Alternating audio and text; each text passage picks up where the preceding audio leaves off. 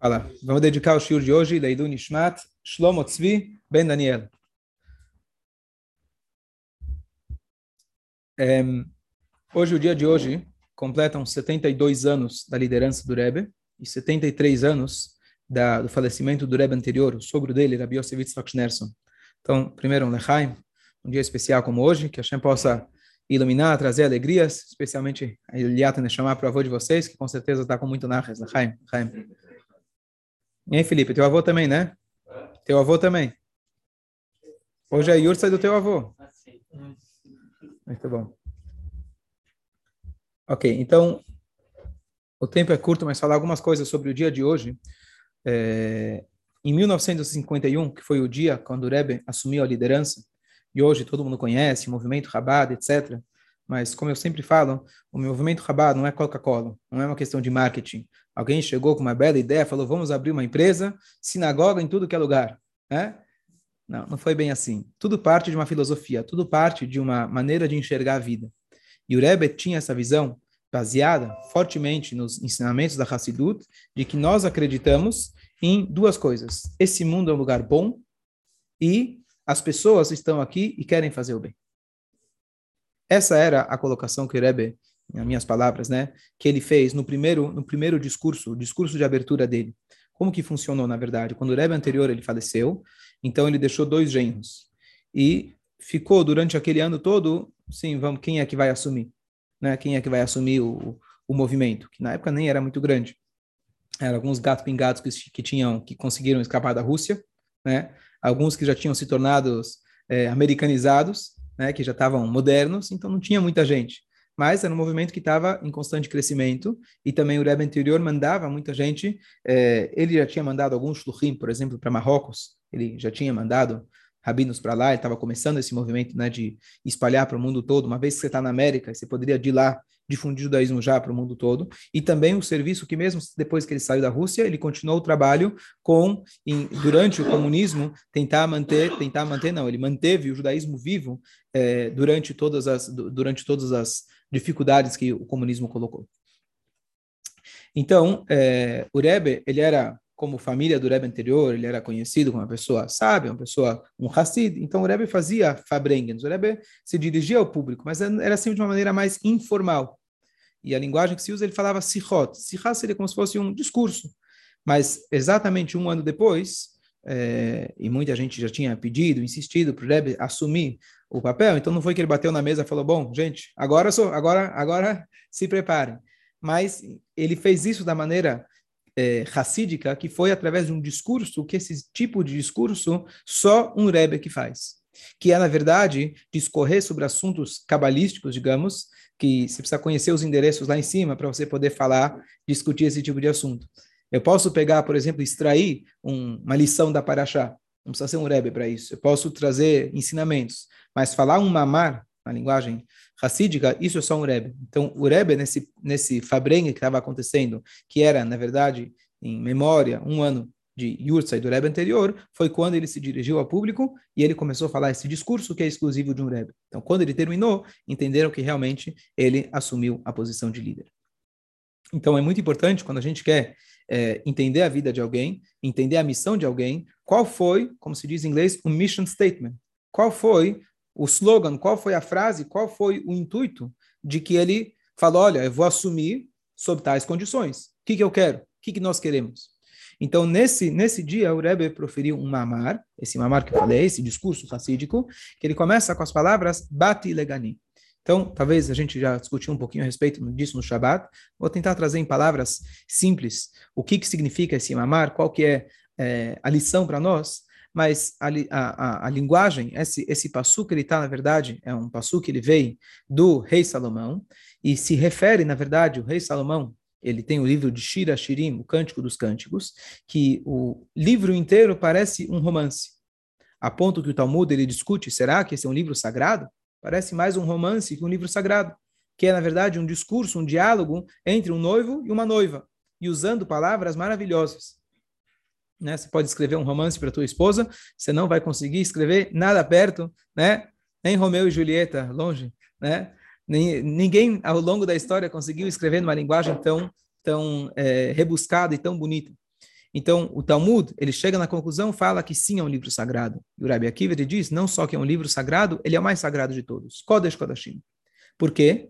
Porque esse é o livro que expõe, de maneira muito clara, o que é o judaísmo, o que é a Torá. A Torá é um relacionamento entre marido e mulher. A Torá é o um relacionamento entre nós e Hashem. Hashem, na metáfora, Hashem é o marido, nós somos a esposa, e todas as mitzvot que a Torá está falando para a gente nada mais é do que um guia de como a gente ter um bom relacionamento. E todos os relacionamentos que existem, marido e mulher, pai e filho, etc., são, na verdade, uma consequência do relacionamento original, que é entre Hashem e o povo de Israel.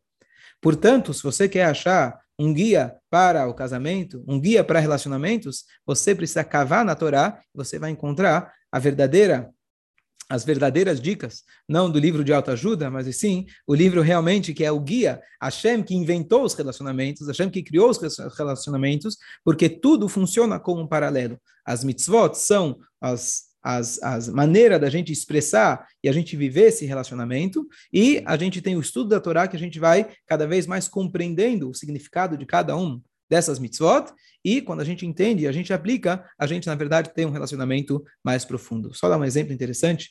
É, semana passada eu comentei no Shur aqui, eu estava falando sobre um casamento. Eu falei que, que na vida tudo é descartável, né? Então, aquele rabino que perguntou para a turma, eram jovens que iam casar, perguntou: vocês acreditam em amor eterno? Lembra? Comentei semana passada. E aí alguns falaram que não, né? Foram honestos. E outros falaram sim, acreditamos, amor eterno. E ele questionou, falou: peraí, a comida que você se alimenta não é eterna. A mesa que você está sentado, né, a cadeira que está sentado, algum dia ela vai quebrar. Tudo na nossa vida muda. Por que você acha que teu casamento vai ser eterno? E as pessoas ficaram, né? Boa pergunta. E aí eu respondi, falei que nós temos que introduzir valores eternos no nosso relacionamento, valores que são acima acima do descartável, acima daquilo que é temporário. Temos que ter valores atemporais. E alguém, um jovem, que está justamente nesse momento pré-casar, e ele me perguntou, o que, que, você quis dizer com isso? O que, que eu preciso ter, né, além da compatibilidade de conhecer a pessoa? Ontem à noite ele me mandou mensagem. Ele queria entender melhor. E aí eu falei para ele, olha, você pode ter um relacionamento na tua vida aonde você fala, bom, nós temos olha que interessante, né? Falei no mundo em geral como funciona para alguém achar um parceiro. Então começa de baixo para cima. Começa da cintura para baixo, depois para o coração, e quem sabe, talvez, depois vai para o intelecto também. O certo é o contrário. Tem que começar com uma compatibilidade intelectual, depois parte para o emocional e só depois da cintura para baixo. De cima para baixo, não de baixo para cima. Mas aqui ainda tem mais um componente. Além dessas compatibilidades, dessas três, intelectual, emocional e física, falta uma, porque todas elas são limitadas. Tem que ter a compatibilidade espiritual. E aí, no WhatsApp, eu falei para ele, ó, é difícil por um WhatsApp, mas eu vou falar basicamente o que, que significa isso. O que, que é compatibilidade espiritual? A gente procura uma pessoa que você tem ideias parecidas, a pessoa que gosta das mesmas coisas, tem a mesma visão de mundo e etc. Mas, o que eu falei para ele é o seguinte, vamos dar um exemplo da... Você vai construir um lar, você vai ter uma casa. Bom, eu decidi aonde a gente vai morar. nós dois queremos morar no mesmo país. Compatibilidade. Nós dois queremos mais ou menos o mesmo tamanho de casa. Compatível. A minha falecida esposa, ela falava que ela queria, queria casar com alguém rico. Eu falei para ela, justo, eu também. Então é bom Shidor. Tá certo? É um bom Shidor. Os dois queriam casar com alguém rico. então, essa é a compatibilidade. Eu não era rico nem ela, então estamos juntos. Então, a gente pode achar todo esse tipo de compatibilidade, mas todas elas são compatibilidades que elas são, são variáveis, são muito frágeis. O que, que eu disse para ele? Se vocês dois, por exemplo, decidem que a casa de vocês, o lar de vocês vai ser um lugar aberto, um lugar onde vocês vão poder trazer gente dentro de casa, vão poder oferecer comida para quem precisa, oferecer um calor para quem precisa. De repente, vocês entendem que a sua casa e o vosso relacionamento não é limitado aos meus desejos. E sim, a minha casa se tornou algo maior do que eu. Você come durante a semana, eu falei. Você come, você se alimenta, faz parte. De repente você introduz um valor absoluto e se fala, eu vou comer unicamente aquilo que Hashem estipulou. Não sei porquê, não entendo, é o tipo de mitzvah que eu não entendo, mas eu introduzo um valor que ele é absoluto. Eu trabalho a semana inteira. Shabat é Shabat, não é negociável. E assim, as mitzvot, elas tendem, na verdade, cada uma delas introduz para nós, no nosso dia a dia, valores absolutos. E é nisso que tem que estar baseado o casamento. Essa visão de que a nossa vida está direcionada a algo que é maior do que nós mesmos. Aí ele respondeu para mim, então estou ferrado. Não está ferrado, eu fiquei pensando na, na, na, na... Nós temos a, a guia. Ferrado, Hasbe Shalom, é aquela pessoa que não tem isso. O sofrimento é muito maior deixei para ele claro, isso não é garantia de nada, mas tudo indica, se a gente tem uma vida mais altruísta, tudo indica que vai facilitar e vai ajudar bastante no seu relacionamento. Então não está ferrado. Hashem Deus deu para a gente e está falando, olha, está aqui, eu estou dando para você. Não é tão fácil? Claro que não é fácil, mas casamento é mais difícil. Ontem outra pessoa me escreveu, olha, olha que interessante, duas coisas ontem. Alguém me repassou uma mensagem. Eu estou indo casar, é, mas é, precisa fazer aquelas aulas com o rabino antes. Eu estou muito ocupado com o trabalho, queria saber se é, se é essencial, se dá para fazer sem isso. Ele me repassou a mensagem que eu não sei de quem veio. Eu falei, olha, casamento é uma coisa para a vida, um investimento, né? Um investimento eu acho que é importante, né? A gente costuma colher aquilo que a gente planta. Se você está ocupado com o trabalho não tem tempo sequer para preparar para o casamento, não sei o que, que você vai esperar. Pode casar sem isso? Pode mas não sei o que você vai esperar do casamento. Se você já começa olhando para o casamento que não tem tempo para se preparar, onde estão as prioridades? Né? Então, que tipo de casamento vai ser esse? Então, aqui, voltando aqui ao nosso assunto, por isso, então, o rei Salomão, ele compara as mitzvot, compara o relacionamento de um marido e uma mulher com a Torá, a mitzvot, o relacionamento que tem entre Hashem e o povo de Israel. E nesse livro, ele fala isso de maneira explícita. E uma das passagens que ele traz lá, que é o início desse mamar, é Bati legani achotikala. Eu vim para o meu jardim. A que momento histórico isso está se referindo? Quando você lê lá o, o livro, parece, bom, falando um homem e uma mulher. Mas é claro que o rei Salomão está transmitindo uma coisa muito, muito além disso. Então, os comentaristas, eles trazem que isso se refere ao momento que Hashem deu a Torá. Hashem deu a Torá e ele fala, eu vim para o meu jardim. E aí começa a explicação do Rebbe. O que, que significa isso? Eu vim para o meu jardim. Então, os comentaristas trazem, o Rebbe elabora nisso, de que esse mundo, no início, ele era um jardim. Era um lugar extremamente agradável. Quando Deus criou o mundo, Adão e Rava não tinha pecado. Era um lugar maravilhoso onde a presença divina ela estava exposta. A ponto que não havia briga, não havia guerra, não havia inveja. Até os animais, eles viviam em harmonia e as árvores todas eram frutíferas, mostrando para a gente que era um número, um mundo que ele funcionava em perfeita sintonia. O que aconteceu? Hashem, ele colocou lá a cobra, a cobra convenceu, a Rava convenceu Adam, e aí começaram os problemas. O que acontece? O homem colocou na frente dele uma cortina. Ele começou a ter menos sensibilidade daquilo que estava ao seu redor. Então, aqui ele chama que Deus se afastou. Deus não se afastou. Mas o homem se afastou. Deus, está escrito na Torá aqui, Hashem expulsou ele do Ganeden. Mas quem expulsou quem, na verdade? Né? O Adam, ele se, sozinho ele se afastou. Então Hashem, ele coloca uma cortina na frente dele, porque agora você não tem mais a capacidade de poder enxergar ele do jeito que ele estava. E assim se passaram sete gerações, diz Urebe, correspondentes aos sete céus que existem, e Hashem, entre aspas, ele foi subindo de céu em céu, ou seja, estando aqui menos palpável. A presença dele se tornou mais distante. Deus não vai embora, não é literal, mas no sentido que a gente se tornou menos sensível. Depois disso, veio Abraham, Yitzhak, Yaakov, e eles começaram a trazer de volta a Shekhinah, a presença divina, aqui para a terra. Chegou Moshe Rabbeinu, e o ápice da vida de Moshe Rabbeinu foi quando ele trouxe a Torá para o povo judeu, Naquele momento, é aquilo que o rei Salomão, anos depois, está se referindo. Deus ele diz: Ufa, que bom, voltei para casa. Bate legani, eu vim para o meu jardim. Essa é a frase. Bom, quanto tempo isso durou? 40 dias. Né? Deus deu os 10 mandamentos. 40 dias ele deveria voltar lá. Aí o povo fez a conta errada. E aí fizeram bezerro de ouro. Então imagina você chega em casa, depois todo mundo aqui está de férias, né? Sempre falo para minha esposa, eu ainda não, não viajei para um hotel cinco estrelas, mas de duas, três eu já fui. Você está num bom lugar, nada como voltar para casa.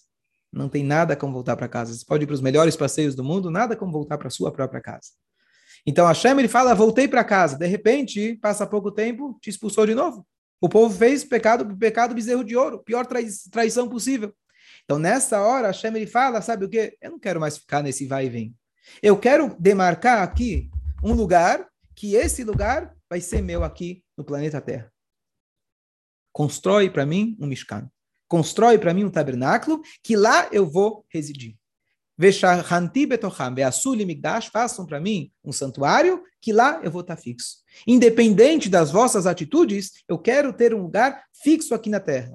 E aí surgiu aquele templo móvel que durou 40 anos. Depois tiveram outros templos, até que chegamos no templo grande, Jerusalém, o primeiro, o segundo templo, assim por diante, que é o lugar onde Deus fala, independente do que acontecer, eu tô lá. E até hoje temos a presença divina lá, por isso que a gente não pode nem se aproximar do lugar onde era o Kodesh HaKodashim. Então, essa é a história, o resumo da história do rei Salomão explicando esse versículo: Eu vim para o meu jardim. E agora começa a introdução que o Rebbe coloca para gente. Se a gente diz que Hashem ele se refere a esse mundo como meu jardim, significa que aqui é o lugar onde Deus se sente à vontade. Será? Será que Deus não sente mais à vontade lá com os anjos? Eles não pecam, eles não erram, não tem o egoísmo, não tem né, tudo que esse mundo apresenta para a gente. Então, a primeira, o primeiro ponto, o primeiro pilar que o Rebbe elaborou é dizendo que esse mundo não é uma selva. Esse mundo é um jardim. Esse mundo é o lugar que Hashem criou e falou: esse é o lugar ideal para mim morar. Ah, eu não enxergo isso? Boa pergunta. Está na hora de você começar a colocar o óculos adequado, ter a visão adequada. Mas vamos enxergar que esse mundo é um lugar maravilhoso. Então, o primeiro ponto, quando você escuta alguém falando, esse mundo está uma loucura, tarará, para de ler jornal. Primeira coisa, para de ler jornal. Tem muita coisa boa acontecendo. Primeira coisa, vamos colocar o óculos adequado. Porque a Hashem ele declara, aqui é o meu lugar. Aqui é a minha casa. É aqui que eu quero me sentir confortável. Então, esse é o primeiro ponto. Então, aqui a gente dá uma visão de vida muito importante e muito positiva. Estamos pegando aqui um Rebbe que sobreviveu o Holocausto, perdeu familiares no Holocausto. Estamos falando de uma geração inteira que estava completamente quebrada. Vindo, fugindo, o Rebbe veio, né, fugindo, na verdade, dos nazistas, ele foi para a França, lá também já estava começando os nazistas a chegarem. Foi alguém que re realmente sentiu na pele, não era alguém que teve uma vida, que nem a gente estava falando antes, uma vida confortável, maravilhosa, e chega para os coitados e de... ele estava participando de tudo isso, ele viveu tudo isso. O pai dele morreu no exílio, literalmente, morreu no exílio. O sogro dele, como a gente falou, ele foi preso e etc. Chegou nos Estados Unidos literalmente com a saúde muito comprometida. Então ele viveu tudo isso. O pai dele era um rabino em Katrinoslav, foi perseguido e etc. Foi preso. Então ele viveu na, na pele dele. Ele não viu o pai por muitos e muitos anos. A mãe depois veio para os Estados Unidos, etc. Então ele sofreu na pele. E alguém que poderia chegar e falar: bom, está acabado. Como estava o espírito da época de todo mundo? Conseguimos chegar nos Estados Unidos? Se eu posso, se eu posso respirar, já estou bem. E o Rebbe não deixou nesse, deixar nesse, nesse apenas vamos sobreviver. Acabou. A gente tem que viver.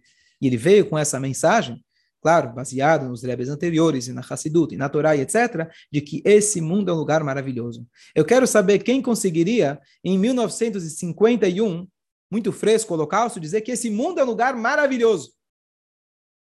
É? E os 6 milhões? Como você tem a coragem né? Como você tem a visão e dizer, não, esse lugar, esse mundo é maravilhoso. Mas esse é o primeiro pilar. Vamos enxergar que, na verdade, esse é o lugar que Hashem escolheu para ele viver. Bom, se eu não enxergo isso, como que eu posso fazer isso? Então, o Rebbe fala que justamente essa é a nossa missão. A nossa missão é revelar como esse lugar é um lugar maravilhoso. Como eu faço isso? Então, ele usa um trocadilho que os nossos sábios trazem para a gente, que o Mishkan, o, o, tabernáculo ele era construído, as paredes dele eram feitas de cedro, cedro do Líbano. Na verdade, Jacob, vindo quando ele foi para o Egito, ele já previa o futuro, a saída deles, ele plantou esses cedros e quando o povo saiu, levaram consigo. A linguagem que a Torá usa para essas vigas era se chama keresh. Keresh é uma viga, uma estaca. E qual que é a ideia? Em hebraico, a palavra keresh são as mesmas letras da palavra sheker, que significa mentira. Qual que é o intuito quando Deus fala, construam para mim um tabernáculo? Então você tem, tinha a lei prática, que quando lá eles tinham que construir o tabernáculo, mas espiritualmente o que significava para eles, e muito mais para nós, significa que nós temos que transformar a mentira desse mundo que se torne um recipiente para Deus. Vou dar um exemplo. O que significa isso? A gente tem a opção, quando a gente vê que o mundo é corrupto, o que, que eu poderia fazer? Vamos imaginar um rabino muito sério, um rabino ortodoxo, que chega nos Estados Unidos e ele vê o mundo moderno. O que, que muitos deles fizeram? Então, muita gente, infelizmente, acabou abandonando. Mas se é uma pessoa séria, o que, que ele vai fazer? Bom, deixa eu construir a minha comunidade. Deixa eu garantir os meus filhos. Vamos se fechar dentro das quatro paredes. Estamos isolados do mundo e fazer um pequeno shtetl europeu aqui na América. E desse jeito a gente garante a nossa continuidade. Justo? O Rebbe fala que não é isso que Deus fala. Não é isso que Deus declarou para que a gente faça uma casa para Deus. Nós temos não que ignorar e fugir desse mundo, e sim a gente tem que pegar a mentira desse mundo e transformar essa mentira em algo produtivo. Então, um exemplo. Uma das coisas que é trazido, que pouca gente sabia dessa história, mas o Rebbe, antes ainda de ser Rebbe, quando ele estava na França, uma vez ele foi preso. Você sabe que é moda ser preso na Rússia, né? Ou ser você tinha duas, não falam do helicóptero, não tem dois, duas marcas, dois tipos, aqueles que já caíram, aqueles que vão cair, Deus nos livre, né? Então na Rússia era ou você está preso ou você vai ser preso, não tinha outras, não tinha outra opção. Então todos os rebes foram presos e dizem então nessa história que o rebbe foi preso. Por que, que ele foi preso? Então ele estava na França e chegou Purim.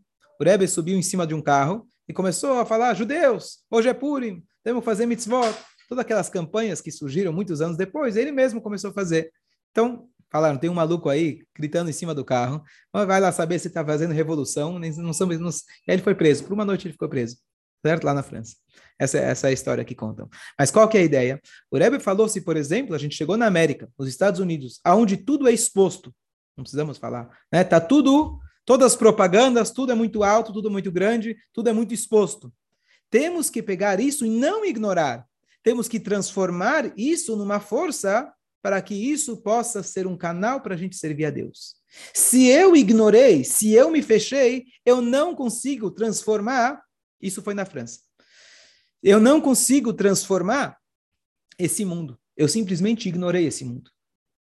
O que eu preciso fazer? Então o Rebbe falou: se o mundo moderno ele tem essa abertura, vamos abrir e com o slogan e com várias, todas as missões que ele, né, as, as, as, iniciativas que ele teve foram todas, especialmente nos Estados Unidos, muito abertas, muito amplas. Vamos sair nas ruas e colocar tefilim, vamos sair nas ruas tocando música, vamos dançar, vamos fazer barulho, porque caso contrário, você não transformou a loucura do mundo numa loucura judaica. Você não transformou, você ignorou. Se você ignorou, você não transformou aquela parte do mundo. Esse é o pilar que ele colocou. E por isso, com essa filosofia, é acreditando que o mundo ele é um lugar bom. Ah, mas você vê tanta coisa ruim? O ruim só está aqui para ele ser transformado.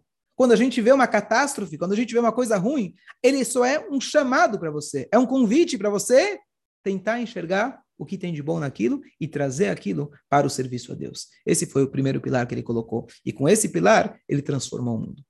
Com esse pilar, ele transformou a visão, não só pegar, digamos assim, judeus que não sabiam que eram judeus, judeus que estavam afastados, mas mesmo aqueles judeus que estavam trancados dentro das quatro paredes, com o tempo eles começaram a perceber que nem sempre é a melhor coisa. Porque quando a gente tranca, tranca, tranca, às vezes alguns saem pela porta, alguns tentam fugir pela janela. Né? E a melhor coisa não é você fugir, e sim você transformar. Você encarar o mundo do jeito que ele é saber da realidade e transformar ela para do chá. Isso significa Veshachan de Betocham. O que é Mashiach? Mashiach, na verdade, que o Rebbe tanto focou durante tantos anos, que ele já colocou isso no primeiro mamar, Mashiach a gente conseguir revelar que o mundo é um jardim, que o mundo é um lugar que ele vive em sintonia. Porque no momento que eu consigo enxergar que tudo o que acontece na verdade, está aqui a serviço de Hashem. Tudo que eu enxergo, como diz o Baal Shem Tov, é para eu aprender uma lição para servir Hashem. Aos poucos eu vou transformando e mostrando que mesmo o ruim aparente desse mundo, no fundo, no fundo, ele é bom. E ele usa, inclusive, linguagem cabalística, que é o que ele foca numa marca que a gente está estudando esse ano, o Mamar original ele era feito de 20 capítulos, e ao longo dos 40 e poucos anos do Rebbe de liderança, ele foi, continua, a liderança continua, mas que ele foi falando discursos, cada ano ele foi analisando um dos capítulos desse discurso do Rebbe anterior, e, a, e o que ele elabora no discurso desse ano é justamente na linguagem cabalística, mostrando para nós que o lugar mais baixo, ele contém a energia mais alta.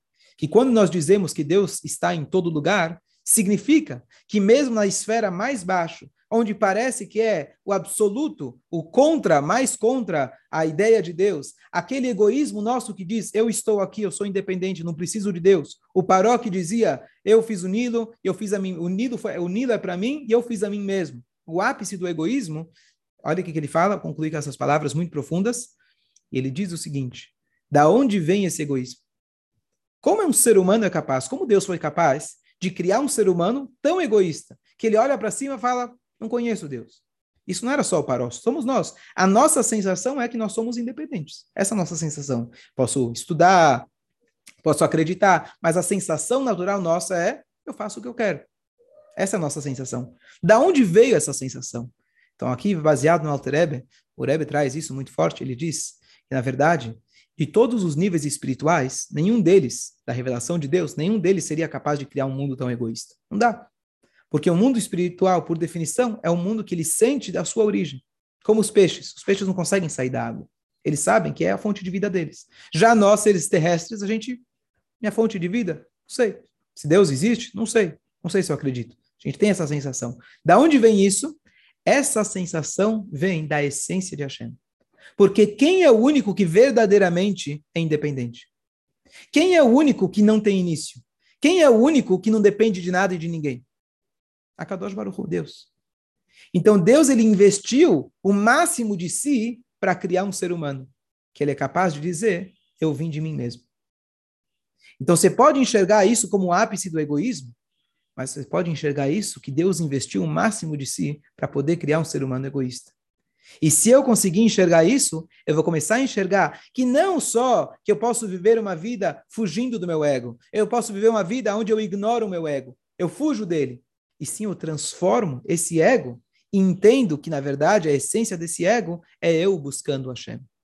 E eu começo a enxergar que mesmo os meus erros, mesmo minhas falhas, na verdade, tudo isso vem da essência de Hashem. E começar a olhar no espelho e saber que eu, com o meu egoísmo, eu vou confrontar ele e revelar, não é apenas tra é, transformar, virar ele. Se eu consigo transformar, quer dizer que essa é a essência dele. Pegar a mentira desse mundo, pegar a minha mentira e mostrar como tudo isso está aqui a serviço de Hashem. E é isso que é Mashiach. A gente vai conseguir enxergar em todas as áreas da nossa vida como tudo isso, mesmo o mal, especificamente o mal, que parece é uma ilusão, que parece que eles estão aqui para ser contra a vontade de Hashem, tudo isso está aqui a serviço de Hashem. Como a gente fala no Aleno, Letaken Olam Bimalchut Yud. Consertar esse mundo com o reinado de Hashem. Ou seja, mostrar que Hashem, na verdade, está por trás de tudo. Inclusive e principalmente daquilo que parece contra a sua vontade. Então, nosso papel é a gente pegar esse mundo e transformar ele. Em resumo, esse é um dia especial para a gente parar e pensar se temos algum amigo, alguma pessoa que ainda não sabe disso. Alguma pessoa que não sabe que nós temos um mundo maravilhoso. E a gente começar a transformar esse mundo. Mais uma mitzvah, mais uma mitzvah, mais uma brachá, e dessa forma a gente conclui o finalzinho que a gente está, se Deus quiser, logo chegar na vinda de Mashiach. Amém. Amém.